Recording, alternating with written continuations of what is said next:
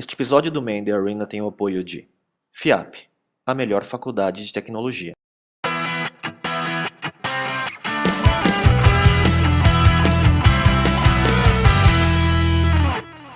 Boa noite, pessoal. Obrigado pela presença de todo mundo. Ouvi dizer que é, liberaram você das aulas, da, da aula de hoje para assistir, então é uma honra para a gente. É. Bom, esse é o Mandy Arena, a gente está no episódio número 35. Uh, ah, eu sou Léo Cuba. E eu sou o Miguel Cavalcante, uma grande satisfação estar aqui gravando no auditório da FIAP aqui.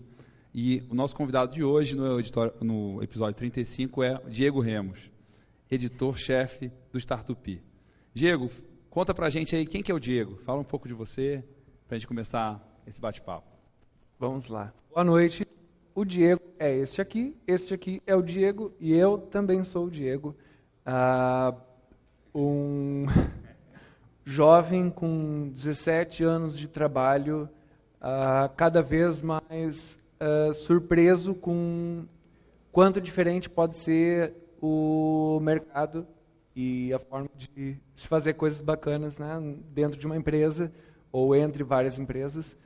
Até mesmo como, como cidadão hoje é muito mais legal pela, por causa de vários empreendedores que a gente tem hoje que fazem coisas legais para a gente. Está bem conceitual o papo, né? A questão é que, assim, eu nasci numa cidade muito pequena, no interior do Rio Grande do Sul, e era um lugar onde você tinha que uh, acreditar que as coisas iam ser sempre de um jeito. Eu lembro que na faculdade de jornalismo, é, enquanto eu já ficava por iniciativa própria, porque a gente não tinha uma disciplina ainda de hipermídia ou hipertexto propriamente, a não ser já nos últimos anos. Mas eu ficava lá nos laboratórios, é, fuçando, né, em bom português, criando lá páginas e tal. Nada muito nerd, assim, não entendia de computação, programação, desenvolvimento. Tem tantos termos para isso, né? Mas já dava para fazer tanta coisa e eu comecei a matar a aula por causa disso. E o meu nível de matar aula começou a ganhar áreas de complexidade quando eu comecei a matar aula dentro das aulas do mestrado de uma outra faculdade. E eu, eu vi que eu estava ficando muito nerd, assim. Parecia que... E, e, aí eu vi que, assim, com a internet você conseguia é, entrar num estado mental e acompanhar um ritmo de informação e até de... Que coisas você acredita para a sua vida que não são baseadas diretamente no que está ao seu redor.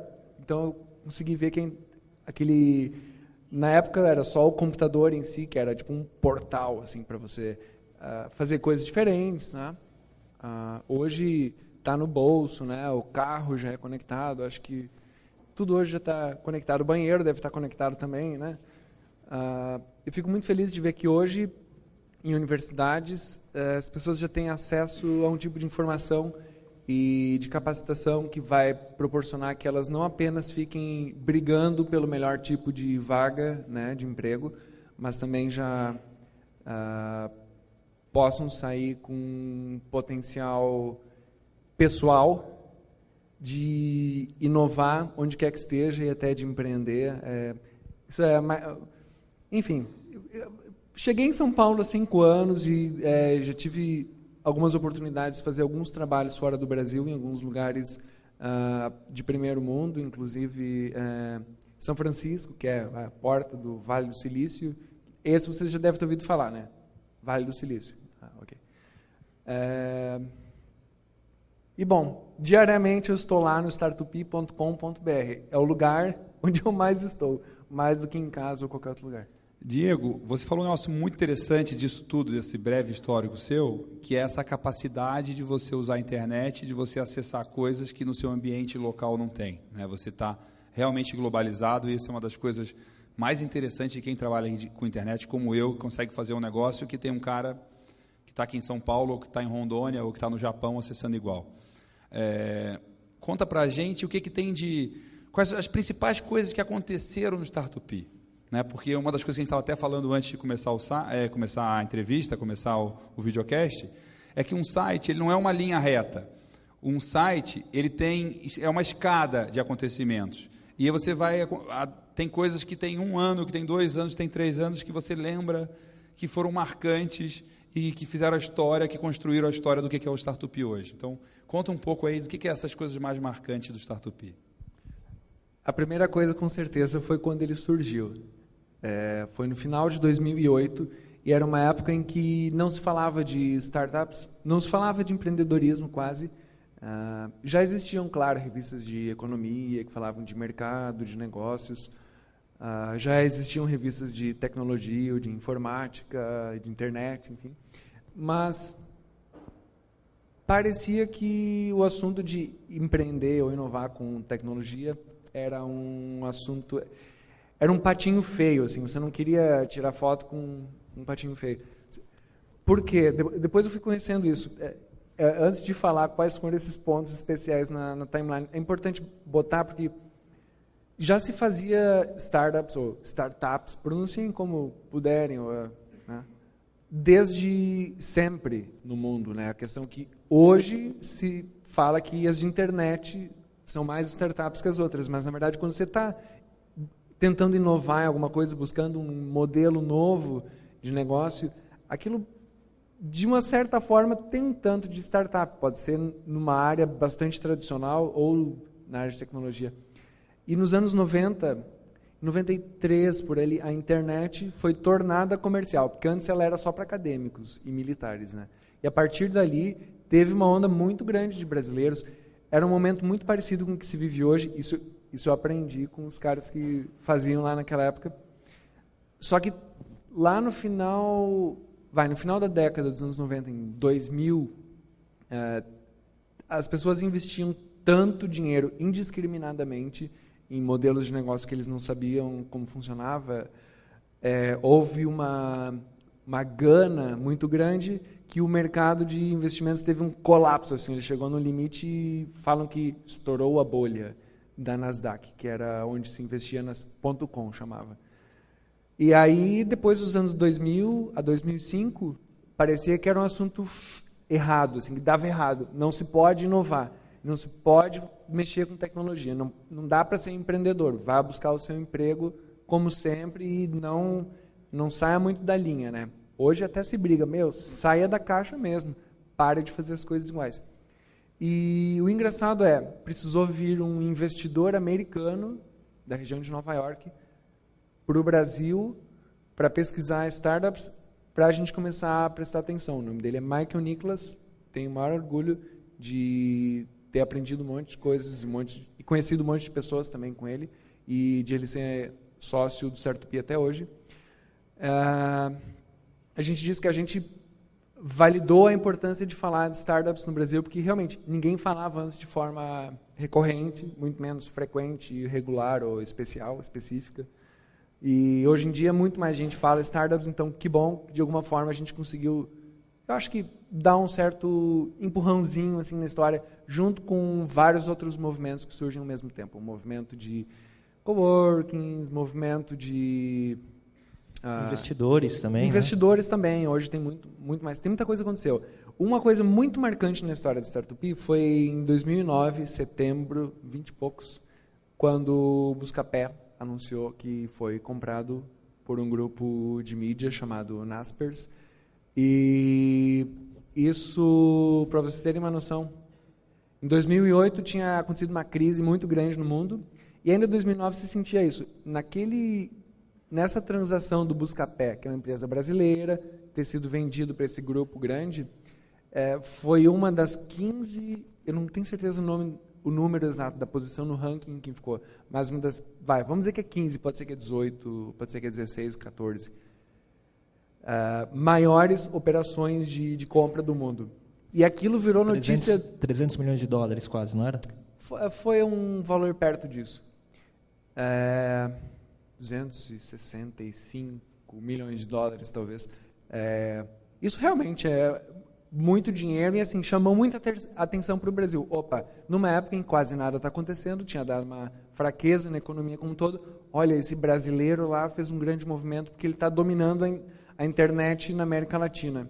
E quando isso aconteceu e eu fui lá bater na porta é, não sei se eu bati na porta por e-mail ou por telefone. Não foi na porta de madeira, tá, gente?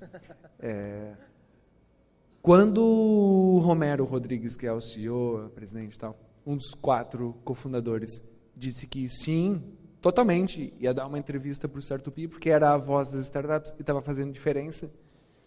Uh, eu acho que foi um momento muito emocionante, porque foi assim, é, eu gosto de chamar eles de uma empresa modelo, até ele como empreendedor modelo, é, em si pelo que fazem, e dois, pelo exemplo, pelo efeito que trouxeram para o mercado e chamaram toda essa atenção. Aí começou a muito mais investidor vir para cá, e daí também começou a muito mais empreendedor confiar nas suas ideias e não só na ideia, né? Nos seus planos, na sua, no seu trabalho, né? Porque é execução, execução, né? Senão, não lança uma ideia e espera que chova dinheiro em cima, né?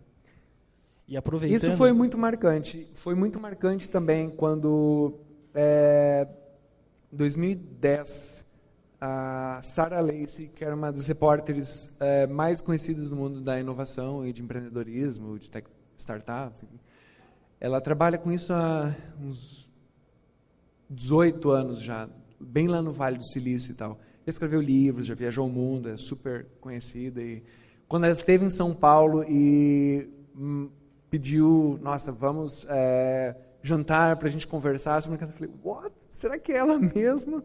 E era ela mesma, então comecei a sentir, nossa, é, de repente essa ideia de fazer um blog, falar sobre startups, é realmente alguma coisa importante. Se eu tivesse desistido antes, nunca teria chegado um momento mais especial que começou para mim em setembro do ano passado e terminou terminou de começar agora em fevereiro, que foi numa época em que vários investidores e alguns empreendedores que a gente gosta de ouvir, né, começaram a falar, cara, eu acho que vocês têm potencial e agora é a hora certa de levar o Startup para um outro patamar, vamos dizer assim, todo mundo fala isso, né? Para um outro estágio, né, uma outra fase, é, estruturar melhor, atender mais coisas e tal. E se vocês se comprometerem a fazer isso, né, se vocês forem, a gente vai. Uma coisa que eu aprendi com um americano, com o Mike Nicholas, é que assim, a, a, importância de quando você vem de fora. Porque daí você, tudo que você olha é diferente e você questiona. Quando você está muito acostumado, sua visão cansa. Você não enxerga mais. Então você tem que, sabe, você só lê sobre um assunto, vai ler de outro. Você só vai em um tipo de lugar, vai para outro. Só fala com um tipo de pessoa, vai para outro. Sabe? Você tem que sair do lugar, né? Ele me falou que assim, logo quando ele chegou no Brasil, ele aprendeu dois comportamentos muito marcantes. Um é o deixa que eu deixo, que é aquela coisa do não, não, é, mexer nisso aí é incomodação certo. Então deixa que eu deixo. E falou que tem um, uma galera que é, tem muito mais esse tipo de comportamento do que outros. E é um pessoal onde você é, você não vai esperar muita coisa nova ou bacana desse pessoal. E tem outro pessoal que é assim, vai que eu vou, que é o contrário do deixa que eu deixo.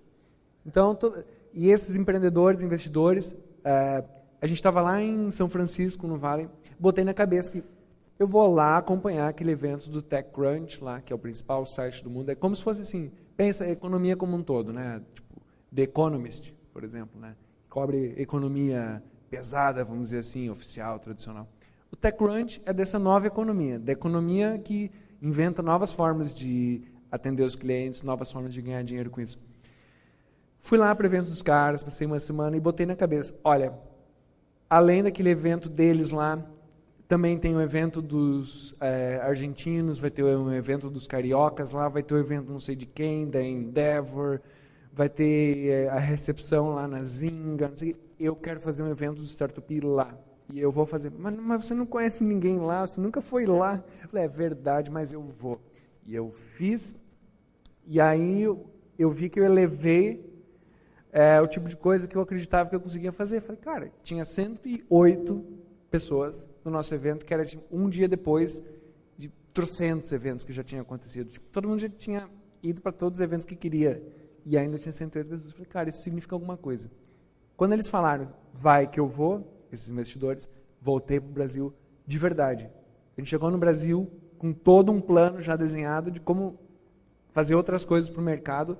A gente chegou aqui, começou a conversar com alguns investidores, é, e agora é, há uma semana exatamente a gente anunciou para o mercado que a gente é, deixou de ser, é, tem aquela expressão, né, uma banda de um homem só.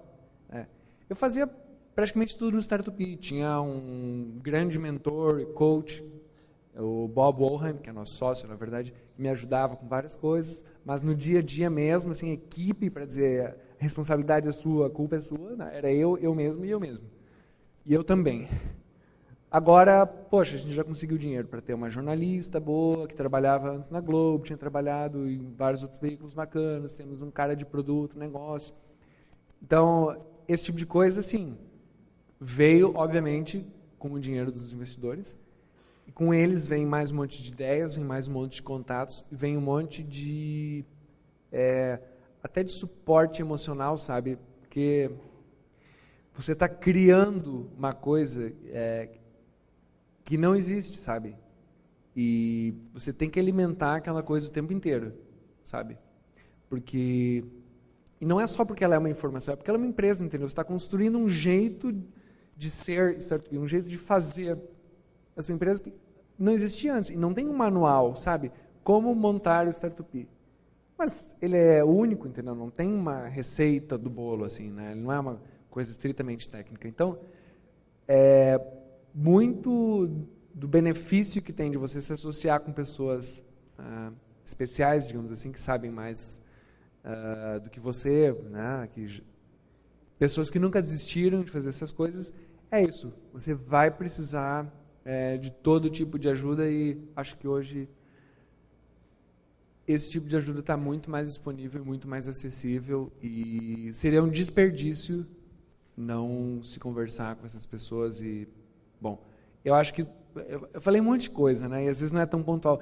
Jornalista é complicado, porque jornalista passa o dia inteiro perguntando para os outros, e a gente quer que os outros contem uma história direitinho e tenham uma resposta boa. Aí, quando fazem pergunta para o jornalista, fica tipo, o que, que eu falo?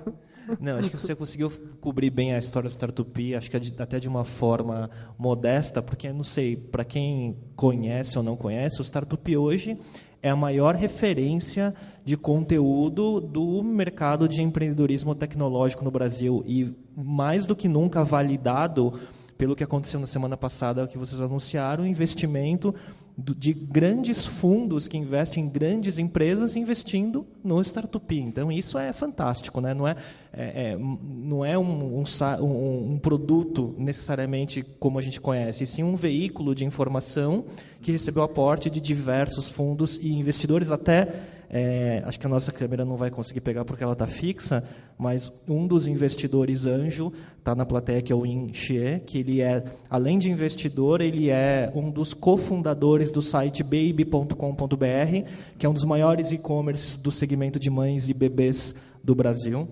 Já foi entrevistado no Main Arena também, ele está aí, muito bom ter ele presente. E ele é investidor, um dos investidores do Startup.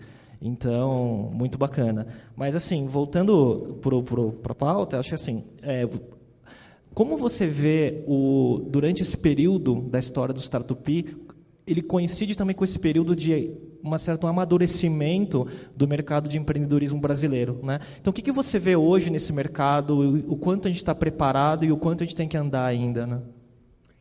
Com certeza ele acompanha o amadurecimento do mercado, porque quando a gente começou em 2008, quando chegava a segunda notícia do dia, vamos dizer assim, tinha que guardar para o dia seguinte, porque vai que amanhã não tivesse notícia de startup para publicar.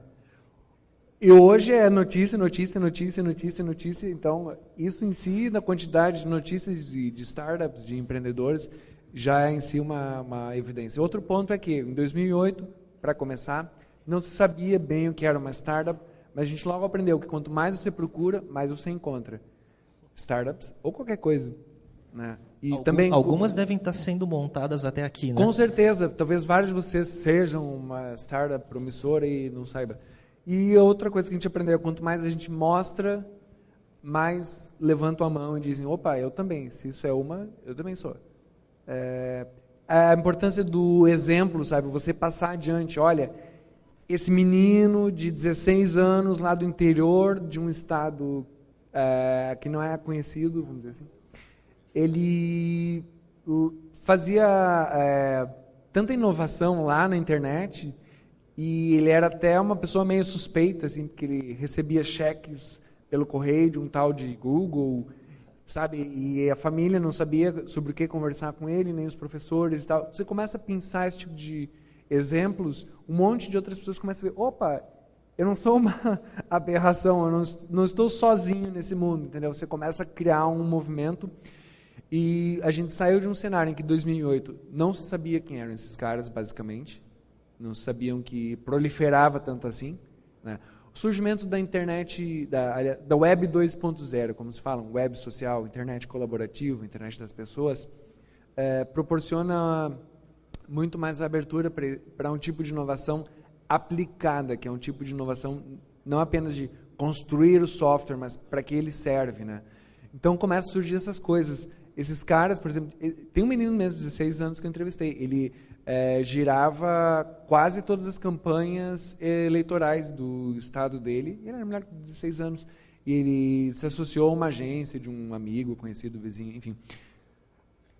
Hoje já se tem é, muito mais informação, é muito mais abundante. Quase todo veículo fala de startup. Se não fala, é uma pena. Ô, Diego, você está falando isso aí, eu estou me mordendo aqui para entrar e perguntar mais claro, nesse sentido, claro. Que é o seguinte, é, a gente tem, um, tem algumas empresas que acabam sendo escolhidas de alguma forma, às vezes nem intencionalmente, e acaba que todo mundo meio que fala delas. E você tocou esse ponto, falou, pô, tem um cara, um moleque de 16 anos, um lugar que ninguém esperava e está fazendo um monte de coisa legal. O que que... Dá exemplos para a gente aí de startups bacanas que estão tá fazendo, fazendo coisas legais, mas que não aparecem em nenhum lugar além do Startup. é, tem um empreendedor, tem um empreendedor que faz alguns anos já que está tentando emplacar o produto dele, é, inspirado em um modelo americano que é bastante inovador e que deu muito certo. Uh, não vou julgar isso, porque é, nada é extremamente original e veio do nada, não existia antes nada parecido. Tem muita gente que questiona, ah, não, mas é muito parecido com não sei o quê. Aí esse cara vem tentando, é, e olha, olhem só, ele chegou a, a, se classificar em competições e prêmios e tal, sabe, buscando inovação, aperfeiçoar, super inovador, e a esposa dele botou no ar um e-commerce ah, para vender souvenirs associados a uma série adolescente. E é uma coisa totalmente despretensiosa, uma lojinha online de itens de colecionadores para fãs. E essa, esse simples modelinho de e-commerce, por exemplo, é, dá um faturamento assim que varia, é, segundo me confidenciarem, é uma história que eu não pude publicar, mas como eu também não estou dizendo que é, de 30 a 50 mil reais por mês, eles ganham é, vendendo esses trecos e, tipo, enquanto o cara lá, sabe? É quase que a mulher é investidora do cara, porque enquanto o produto dele lá é inovador, que é super diferente. Ele tal, gasta o tá dinheiro indo. e ela ganha. Então, é, essa história para mim significa que, olha, ninguém está prestando atenção nos simples sites que vendem itens de colecionador, porque não é muito. Não tem glamour, não parece que o cara é um gênio vendendo souvenir é, de super-herói, sabe? Ou de personagem infantil. Você só está vendendo um treco online, encomenda, não sei o quê, é, compra da China, sei lá de onde que compra, do Paraguai ou do interior, não sei. Mas não é assim aquela revolução, que gênio, vai para pessoa do ano. E qual que você pode citar o nome? é, deixa eu ver. Eu gosto de uma startup de mobile, por exemplo, que eu descobri há um ano mais ou menos. Descobri, né? Não é que eu. Pedro Alves Cabral descobriu a América, mas que eu, que eu fiquei sabendo. Ah, é que hoje você descobrir aparecer no Startup é, é uma garantia não de sucesso ou de fama, mas é uma validação para qualquer negócio hoje, né? É, a gente recebe vários é e-mails do pessoal falando que acontecem coisas depois que sai no Startup. Geralmente são coisas boas. É, tipo, cai o site porque não aguenta tráfego, coisa que não estava preparado que a exposição ia ser grande, enfim.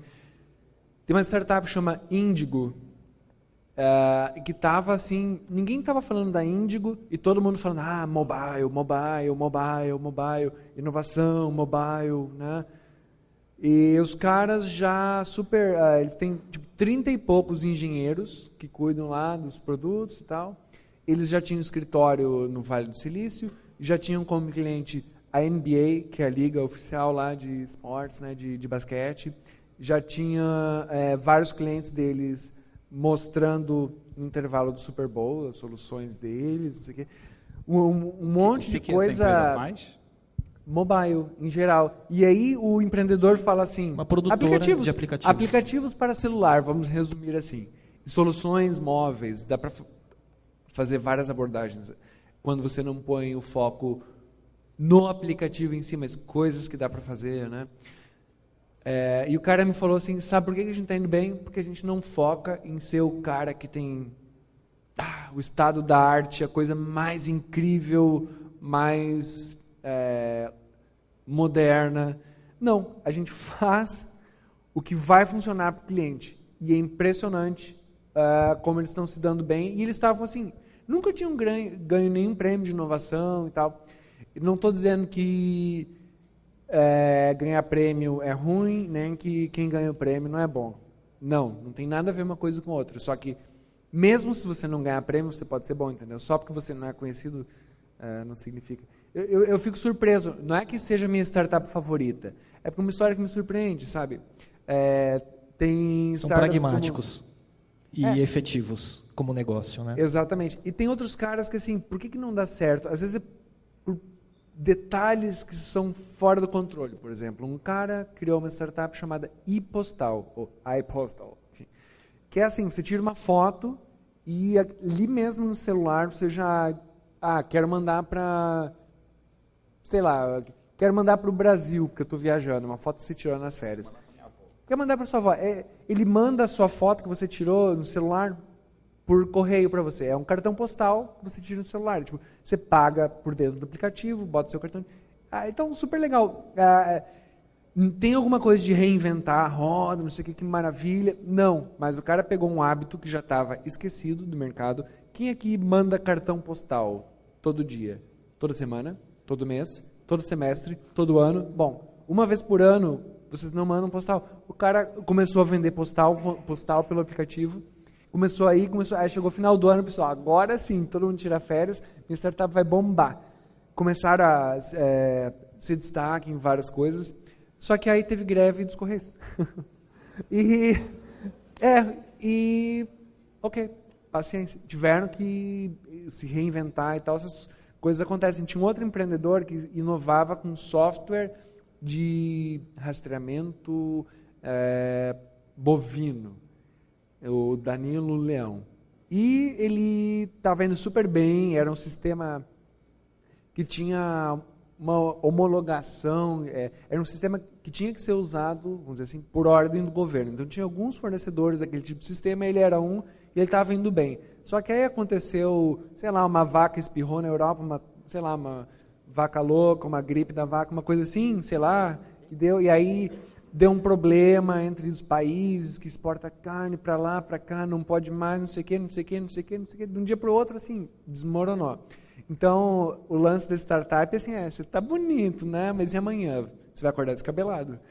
É, o, o, o, que as startups têm de fraco, é, imagine que tem um motor, tá? Um grande motor, que se chama economia, é uma máquina. Ela funciona. Você vai trabalhar, você está alimentando aquela máquina. Você é uma pecinha. Tudo que você faz está encaixado no mercado. Né?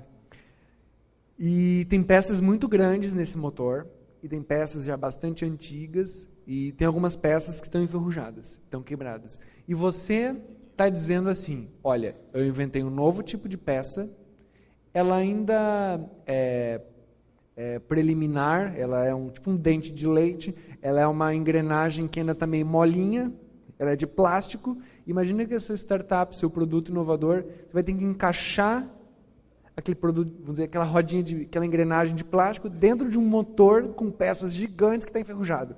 Que tem vícios, né, na nossa economia, tem ineficiências, na verdade. O mundo seria muito mais lindo se todo mundo pudesse inovar na velocidade que quer, mas tem coisa que não deixa. E assim, você coloca a sua pecinha bonita lá para resolver o problema do mercado de água, para resolver o problema do mercado de pet shops, para resolver o problema do mercado de educação. Tem, todo mundo fala assim, né, para resolver o problema de alguma coisa. Só que você coloca lá o, a sua solução lá dentro, é tão lento, é tão é, o mercado esmaga a sua solução se você não conseguir encaixar. Mas aí essa fraqueza, vamos dizer assim, é a sua força também. Porque você pode mudar. Se você já tivesse construído uma máquina gigante que pudesse sobreviver ao confrontamento com esse mercado, você já teria gasto muito mais tempo, muito mais dinheiro. Mas não, opa, você já viu logo que uma peça assim não encaixa. Beleza, então não gasta tudo nessa peça. Cria uma outra peça que vai se encaixar. Uh, e esse tipo de visualização de como as coisas acontecem no mercado é o que vai ser o diferencial. As startups não falham, não vão mal é, especificamente por problemas tecnológicos? Dificilmente é isso. É, geralmente é porque o produto não encaixa no mercado, é por falta de vender mesmo. Então, muita gente agora pensa, uh, quero ser igual ao Steve Jobs, porque ele fazia muito design thinking, e ele pensava muito na experiência do usuário, tudo é muito bacana, os produtos dele são cool, né? Tem gente que fala que é sexy, né? Que tem curvas.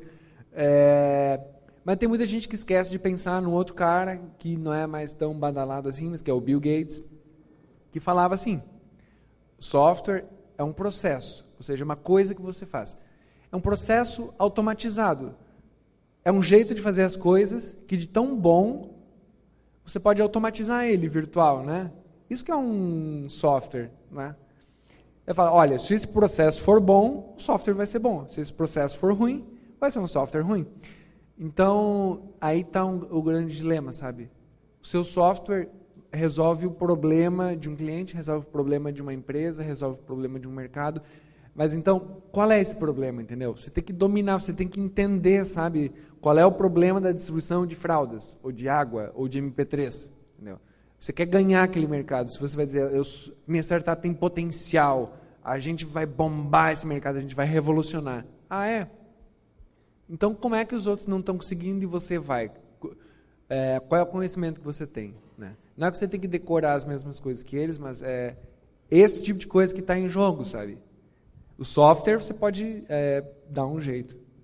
Então, a gente está quase chegando ao fim da pauta, mas Nossa. É, não, a gente conseguiu cobrir quase tudo. Mas é, antes de, de fechar e depois abrir para perguntas, é, quem aqui tem algum produto ou algum site ou algum negócio na internet ou em tecnologia? Tem alguém que empreende aqui? Aqui na frente. Ah. E quem quer, quem quer ter? Olha que legal. Legal. Então fiz bem em desviar o assunto um pouco para cá para É, não, então, porque até porque a última pergunta é isso. Você já está já estava encaminhando nessa linha, mas assim, o que, que depois de você cobrir tantas startups, conhecer tantos empreendedores, ver tanta gente que deu certo, mas muita gente que deu errado, né? O que, que você pode falar para o pessoal aí que, que pensa em criar um negócio, um produto?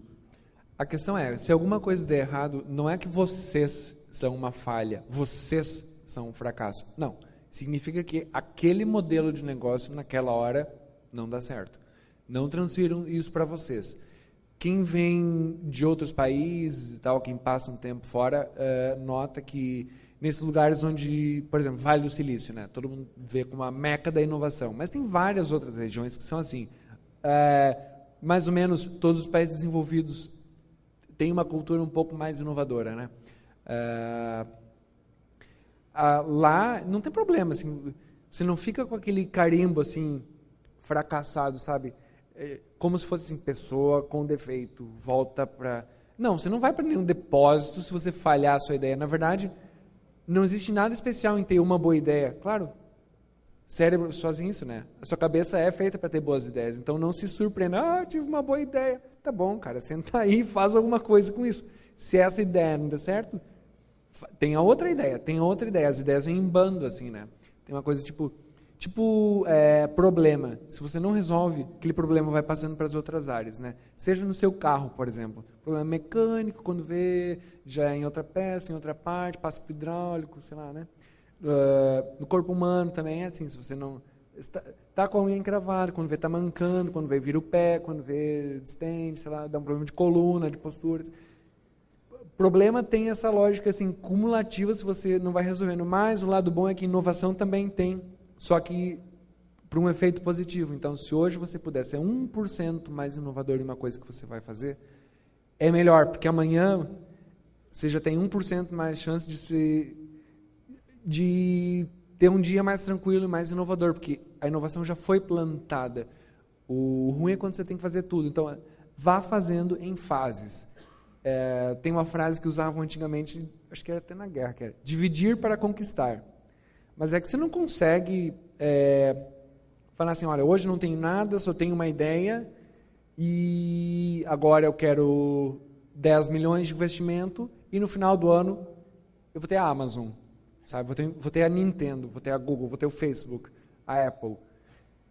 Assim, what? É, tudo bem que, uh, por exemplo, investidores viram sócios da sua empresa, lhe dão dinheiro em troca de participação, pensando no futuro, não é no valor atual só da empresa, né? Uh, não é uma compra no balcão, assim que você olha o pão, ah, esse pão está meio queimadinho, vou pagar menos. Não, estão investindo no futuro da empresa, mas também não é no futuro assim o futuro poético, né? Não, é no futuro prático, assim, né?